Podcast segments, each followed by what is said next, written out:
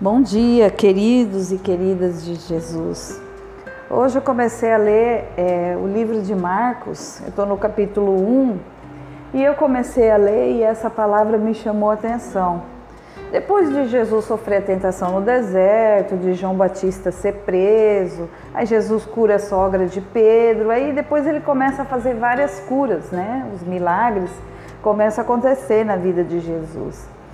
Mas o que me chama atenção é no verso 35, que fala né, de, que Jesus se retira para orar. E era de madrugada, e Jesus ele, ele tinha esse costume de se retirar para orar, ter seu momento de intimidade com Deus.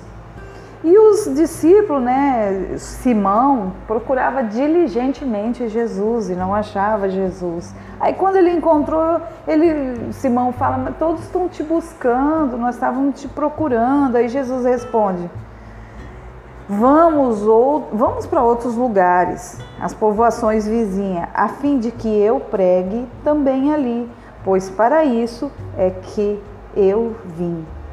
O que me chama atenção, né? Jesus dá uma demonstração para os discípulos. Olha, milagre, ele exalta o nome do Senhor, milagre, ele mostra o reino de Deus. Mas esse não é o objetivo central do reino de Deus. Esse não é o objetivo central que eu vir, vim para essa terra. O que eu vim para essa terra foi para falar da palavra de Deus, foi para trazer nos corações o evangelho, a transformação não são as bênçãos que são o objetivo central, são o abençoador, são a intimidade com Deus, são conhecer o Evangelho, a palavra de Deus. A gente ainda vê muito isso nos dias atuais. Pessoas buscando pessoas para buscar bênção. Eu vou lá buscar minha bênção, eu vou ali buscar minha bênção. Gente, o véu do templo se rasgou.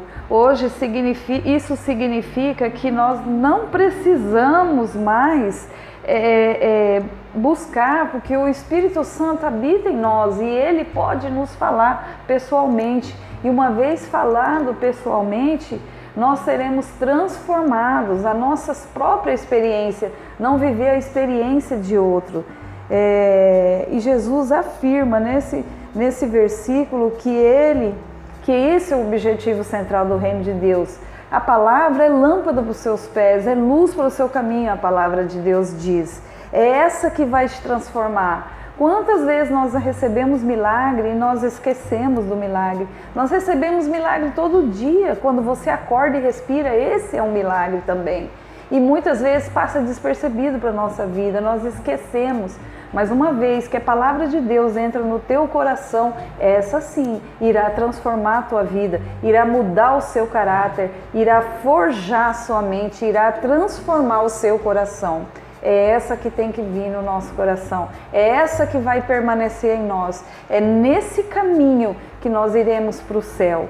Nós vemos a parábola do, dos leprosos que que nem todos ali voltaram, um voltou, né? E aí Jesus falou: vai, porque você recebeu a salvação.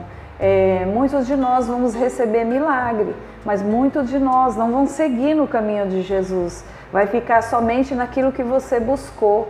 E não é isso que nós queremos. Nós queremos viver uma vida em Cristo, caminhar com Jesus e receber no final chegar à nova Jerusalém celestial, estar no céu com o Senhor. É isso que nós queremos, o abençoador. Que possamos entender, porque o Evangelho é metanoia, mudança de mente, possamos mudar a nossa mente e parar de buscar em coisas e pessoas e buscar na palavra de Deus tudo o que nós precisamos, tudo que nós necessitamos nesta vida para chegar ao céu, está escrito na palavra. Essa é a nossa bússola, esse é o nosso norte para chegar a Jerusalém celestial, que possamos entender isso, que possamos ser transformados, que possamos buscar a verdade, que é Jesus. E é essa a verdade, a palavra de Deus. Em nome de Jesus, tenha um bom dia e seja transformado pela palavra de Deus. Em nome de Jesus.